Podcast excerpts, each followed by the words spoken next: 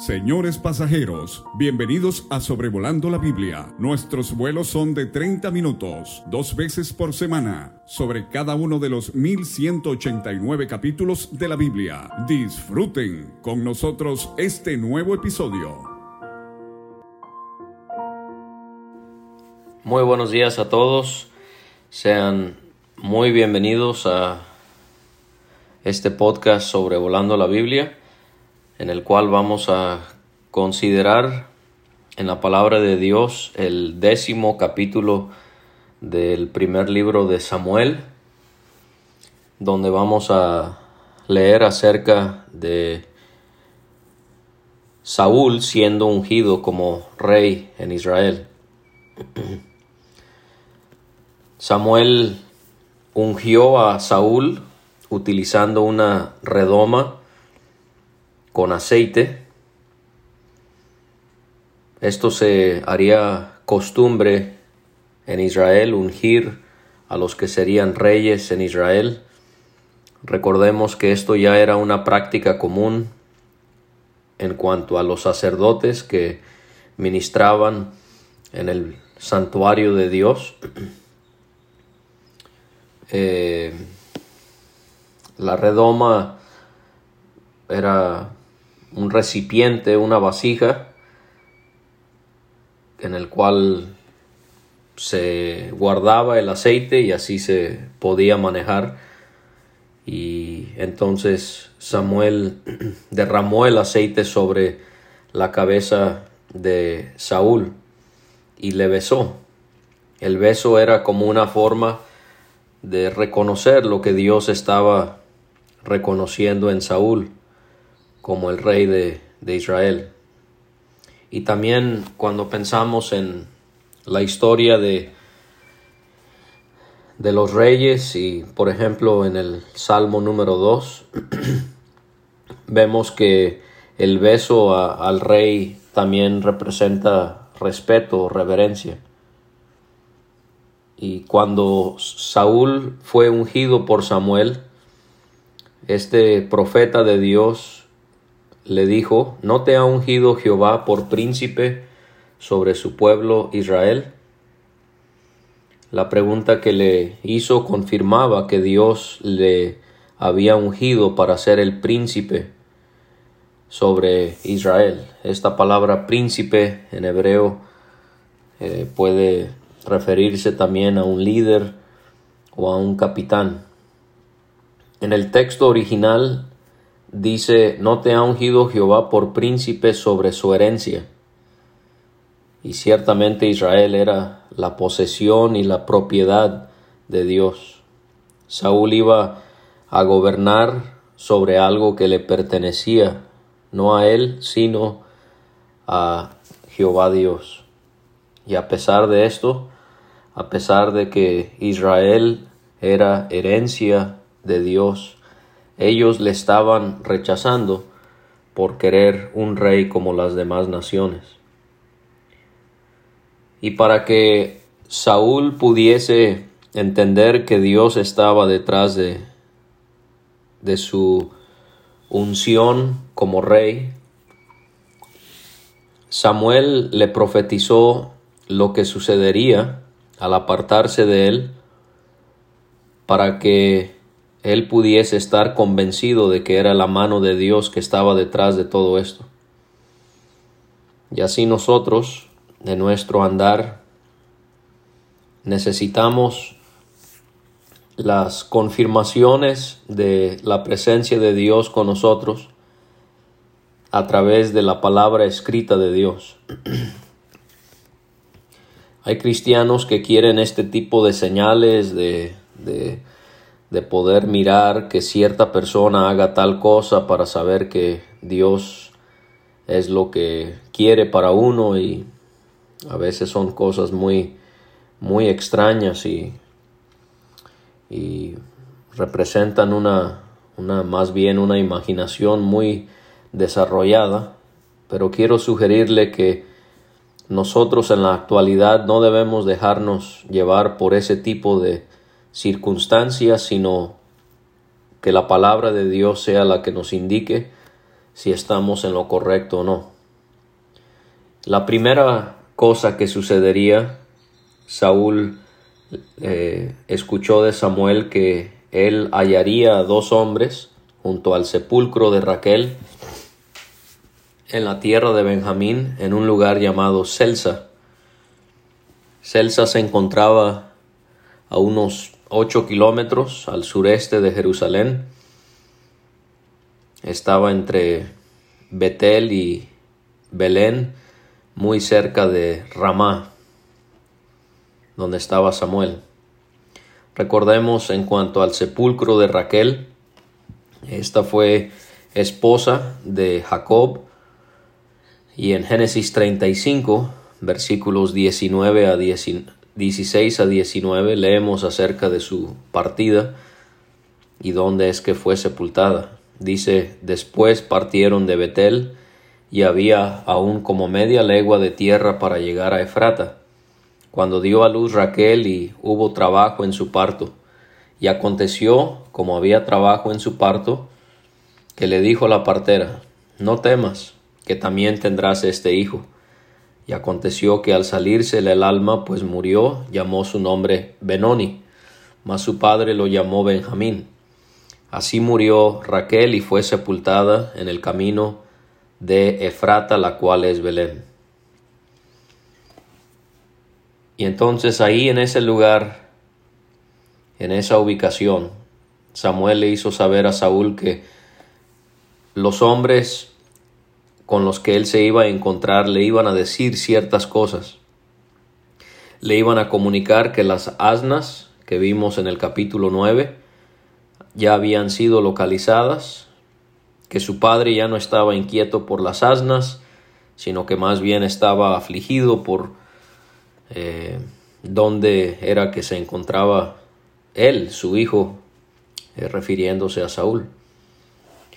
En los versículos 3 y 4 vemos una segunda confirmación que Dios le daría a Saúl que su coronación eh, era algo que Dios estaba permitiendo. Y la segunda circunstancia que se llevaría a cabo para confirmarle en su mente es que iba a llegar a la encina de Tabor y le iban a salir ahora tres hombres que iban subiendo a Dios en Betel. Uno iba a llevar tres cabritos, otro iba a llevar tres tortas de pan y otro llevaría una vasija de vino. Encina, encina es un árbol que comúnmente se menciona en la Biblia. Tabor no debemos confundir este lugar con el monte que lleva este mismo nombre. Quizás era un lugar que estaba cerca de Betel. Y vemos que Betel estaba en la tierra de Zabulón, muy cerca de la tierra de Benjamín, de donde era Saúl. Y yo quiero que ustedes puedan notar lo específico que fueron las profecías de Samuel. ¿Qué vas a ver? ¿Cuántos vas a ver? ¿Qué va a llevar cada persona? ¿Qué te va a decir este? ¿Qué te va a decir aquel?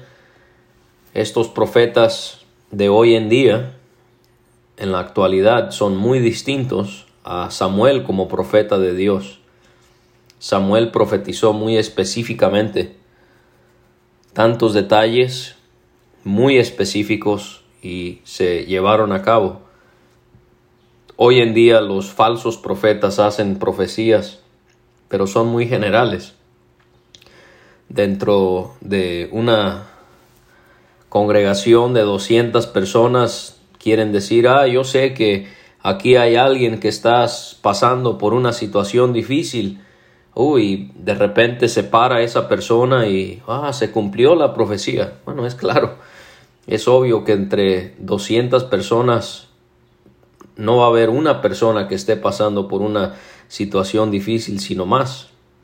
Sí, entonces los falsos profetas se caracterizan por, por profetizar cosas muy generales, que lo más seguro es que se va a cumplir porque esa es la naturaleza de, de, de ese lugar o, es algo normal, ¿no? Es como si vivimos en un lugar donde hay comúnmente temblores y, y alguien dice, ah, yo profetizo que viene un temblor y, y sucede el temblor.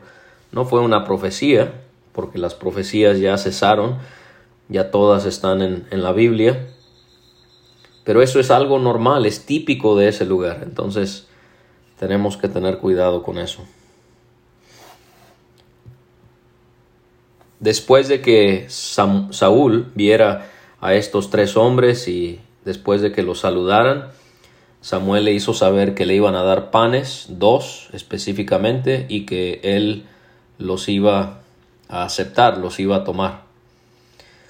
Después de eso, le reveló que venía una tercera eh, circunstancia que confirmaría la mano de Dios detrás de su reconocimiento como rey, y es que Saúl llegaría al collado de Dios, donde se encontraba la guarnición de los filisteos, y Samuel llama a este lugar el collado de Dios porque era un lugar donde estaba un grupo, una compañía de profetas.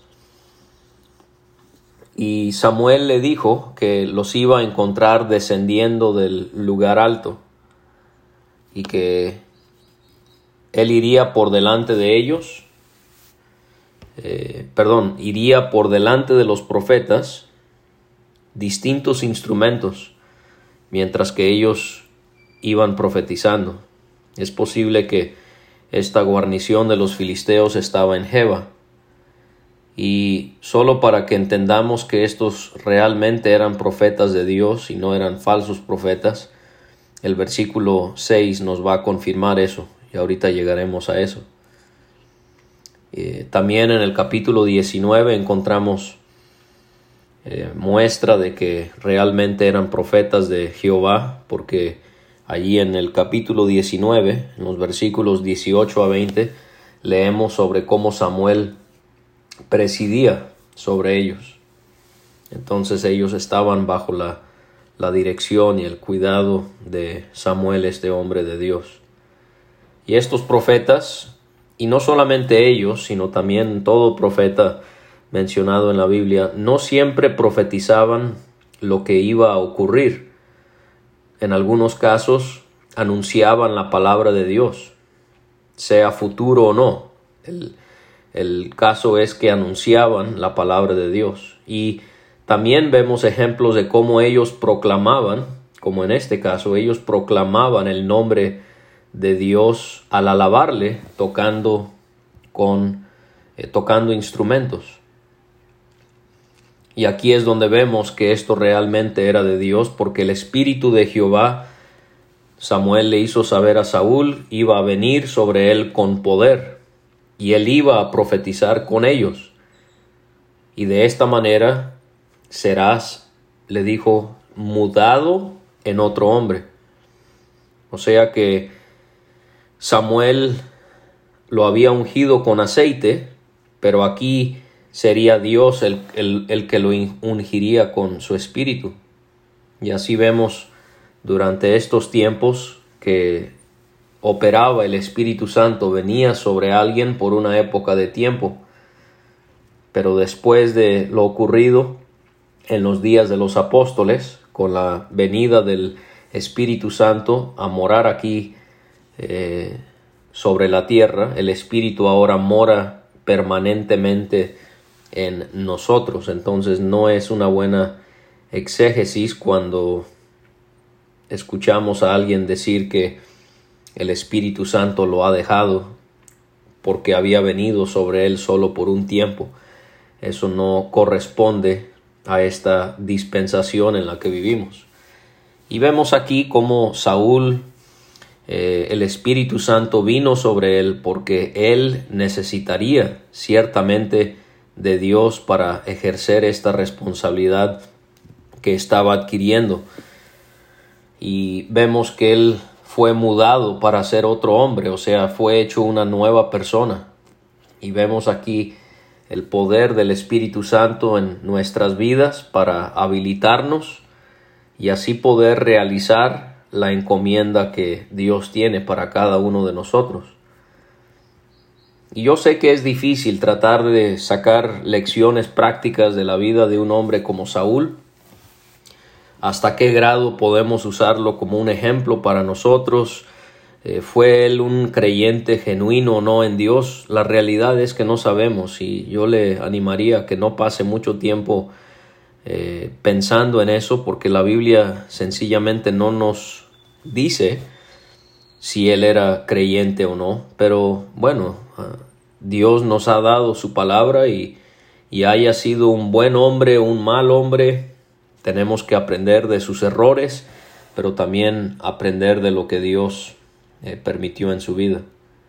Y entonces vemos que con cada uno de estos tres sucesos que Samuel le mencionó a Saúl eh, se llevarían a cabo.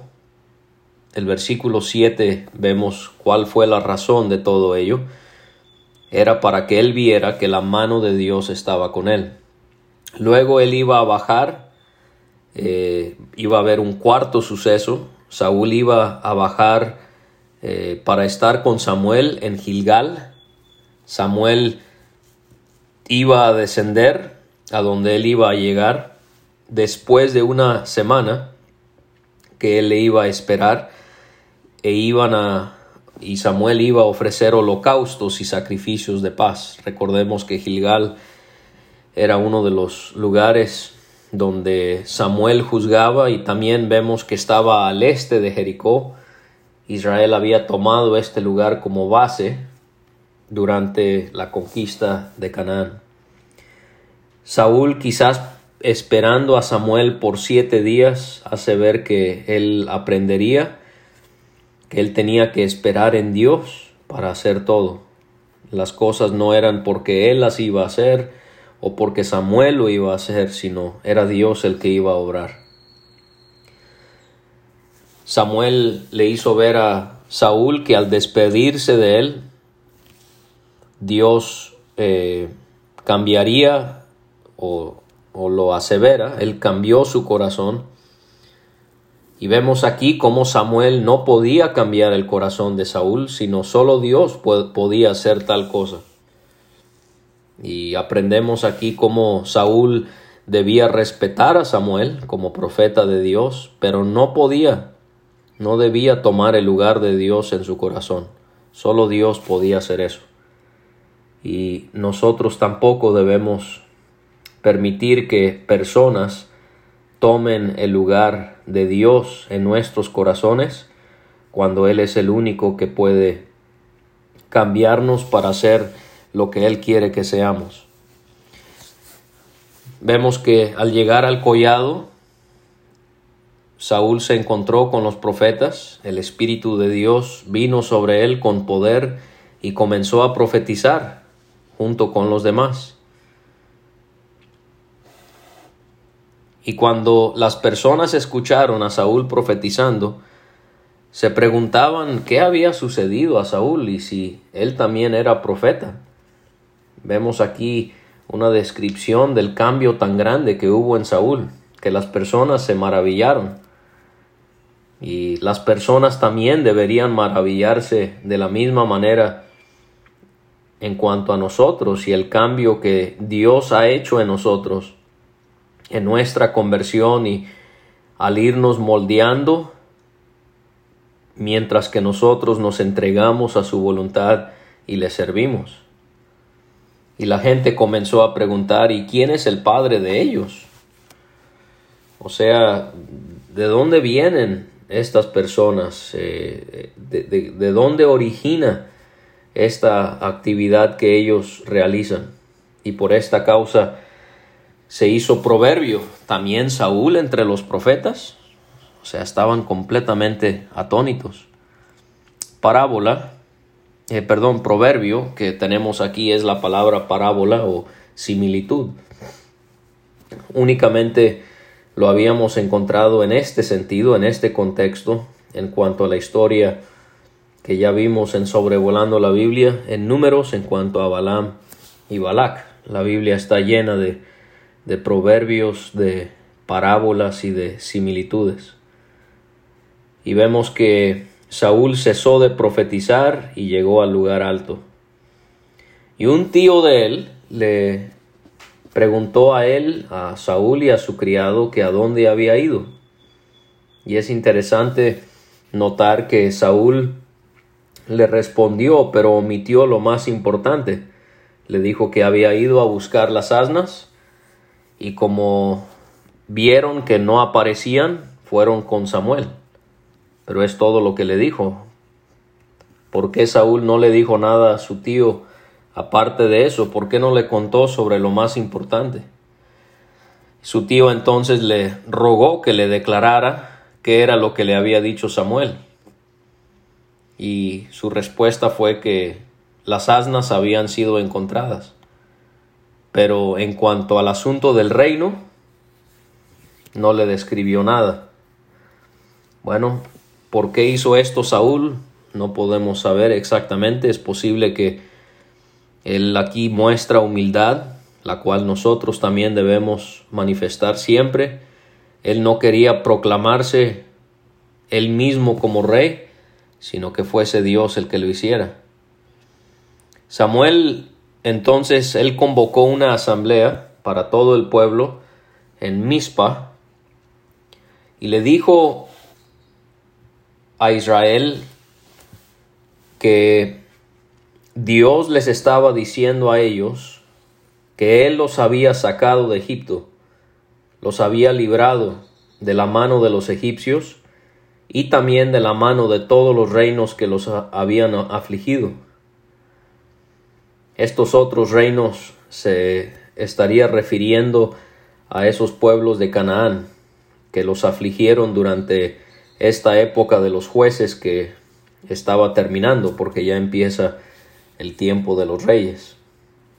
Y Dios les está recordando como lo hace comúnmente a lo largo de la historia de su pueblo, que Él los había redimido y que eran de Él. O sea, esto era lo que estaba haciéndoles recordar que eran de Él y que debían obedecerle.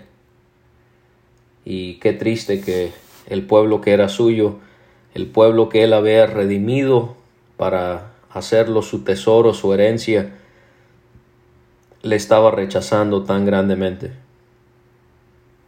Y vemos que Samuel continúa y les hizo saber que Dios también les decía que ellos estaban desechando a su Dios. Esto hace abundantemente claro que lo que Dios estaba haciendo con Saúl y con su coronación no era para nada su voluntad, para nada. Estaban desechando a Dios. Dios lo estaba permitiendo porque ellos habían insistido que querían tal cosa. Entonces, no pensemos que porque Dios permite algo es porque esa sea su voluntad. No, Dios puede permitir algo en nuestras vidas que nosotros queremos para que entendamos nuestros errores y veamos lo mal que estamos. Y les recuerda que Dios era el que les guardaba de todas sus aflicciones y sus angustias. Pero ellos habían dicho no, sino pon rey sobre nosotros. Y entonces Samuel les dijo que Dios quería que se presentaran delante de Jehová por sus tribus y por sus millares. Y entonces Samuel hizo eso, él acercó y, mandó llamar a todas las tribus, y entre todas las tribus fue escogida la tribu de Benjamín. Dios iba a mostrar públicamente que Saúl había sido elegido por él para ser el rey de su pueblo. Y de entre todas las tribus, él eh, mandó o escogió a la tribu de Benjamín, y de la tribu de Benjamín fue elegida la familia de Matri.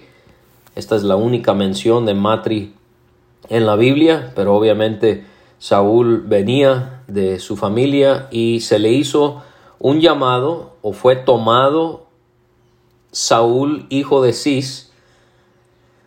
Esto pudiera indicar que aquí fue donde se echaron suertes para determinar que Saúl sería el rey. Fue tomado Saúl, le buscaron, pero no fue hallado. Le preguntaron otra vez a Jehová si ya había llegado el que iba a ser el próximo rey de Israel, y Dios respondió que Saúl estaba escondido entre el bagaje. Bagaje, esta palabra describe utensilios o artículos relacionados con el ejército, también puede referirse a cosas que tienen que ver con la música o también instrumentos, utensilios utilizados en la labranza. Y ahí estaba escondido Saúl. Y otra vez nos preguntamos por qué.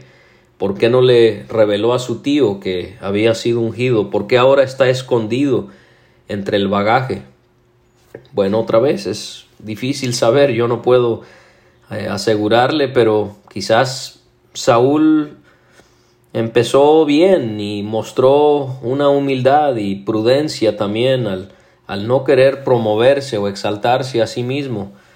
Eh, no podemos saber, pero está claro que Saúl no iba a ser rey porque esa era su ambición. Eso está muy claro. Pero bueno, vamos a pensar si Saúl está tomando todo esto con humildad y prudencia podemos pensar en las palabras de Charles Spurgeon. Él predicó sobre esto y él dijo, puede haber algunos de ustedes aquí presentes que pueden estar haciendo precisamente lo que hizo Saúl, solo que lo están haciendo más insensatamente que él. Él solo se escondió de una corona terrenal, pero tú te escondes de una celestial. Entonces, aquí quizás podemos aprender eso no escondernos en el bagaje y perdernos de la corona celestial que el Señor quiere darnos al llegar a su presencia. Corrieron a él, lo trajeron, fue puesto en medio del pueblo y desde los hombros arriba era más alto que todo el pueblo. Esto era exactamente lo que quería el pueblo, ¿no? Externamente y humanamente Saúl era lo que pensaba pensaban ellos que sería el rey ideal. No necesitamos al Dios omnipotente que nos libró de la mano de los egipcios y que nos ha guardado de todas nuestras aflicciones y angustias. Lo que necesitamos es un rey, un hombre alto, fuerte. Y así podemos pensar nosotros. Podemos pensar que podemos sustituir a Dios y y nos justificamos y nos convencemos y, y nos aplicamos todo tipo de calmantes a nuestra conciencia cuando queremos sustituir a Dios por algo más. Y vamos a aprender que no podemos pensar de esa manera y que como Israel esa actitud, esa predisposición siempre nos llevará al fracaso. Y Samuel le dijo a todo el pueblo, ¿han visto al que ha elegido Jehová, que no hay semejante a él en todo el pueblo? Samuel parece hablar, hablar con ironía, ¿no? Con un poco de sarcasmo. Él sabía bien lo que Dios estaba haciendo, que realmente Dios había elegido a un hombre alto para que pusieran su confianza en él y para que se dieran cuenta que no estaban confiando en Dios, que era lo que deberían de hacer. Y el pueblo clamó con alegría diciendo, viva el rey. Y después de eso Samuel recitó las leyes del reino, pudiera referirse a las leyes en la ley de Moisés pertinentes a la monarquía en Deuteronomio 17, 14 a 20. Escribió esas leyes en un libro y lo guardó delante de Jehová. Samuel envió a todo el pueblo a su casa. Saúl se fue también a su hogar en Gabá y fueron con él los soldados que Dios había tocado sus corazones. Pero hubieron personas que cuestionaron todo esto. Tristemente no eran personas justas, eran personas perversas. Ya vimos esto en otros episodios que aquí perversos es lo mismo que hijos de Belial. Habla, describe su, su naturaleza, eran hombres malos. Ellos preguntaron, ¿cómo nos ha de salvar este? Le menospreciaron y le tuvieron en poco y no le trajeron presente. Lástima que no fueron personas rectas que entendían que estaban confiando en Dios, en el hombre en vez de Dios, mejor dicho. Pero no eran personas perversas. No le llevaron presente. ¿Y qué hizo Saúl?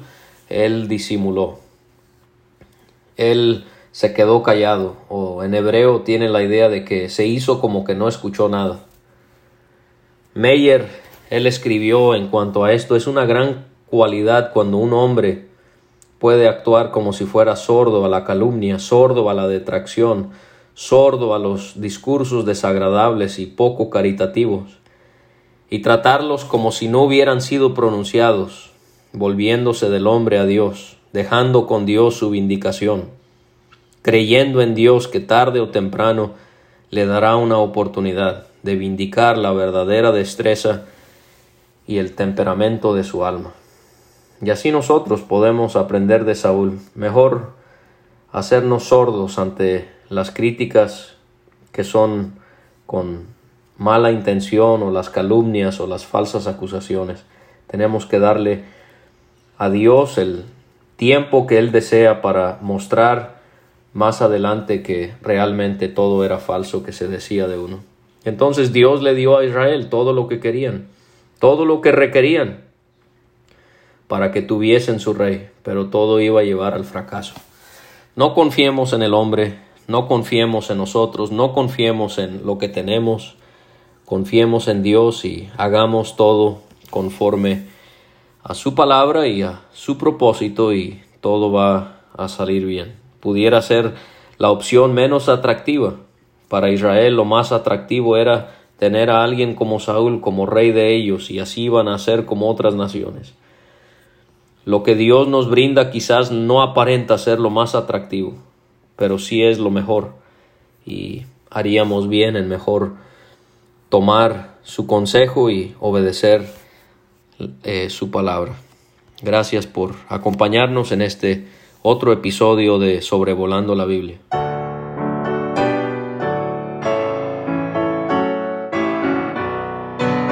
Muchas gracias por escuchar. Puede conseguir todos los episodios de Sobrevolando la Biblia en aplicaciones de podcast como Spotify o Pocket Cast para recibir dos audios por semana a su WhatsApp. Envíe un mensaje al más 52 322 349 2258 y no olvide añadir este número a sus contactos. Hasta la próxima.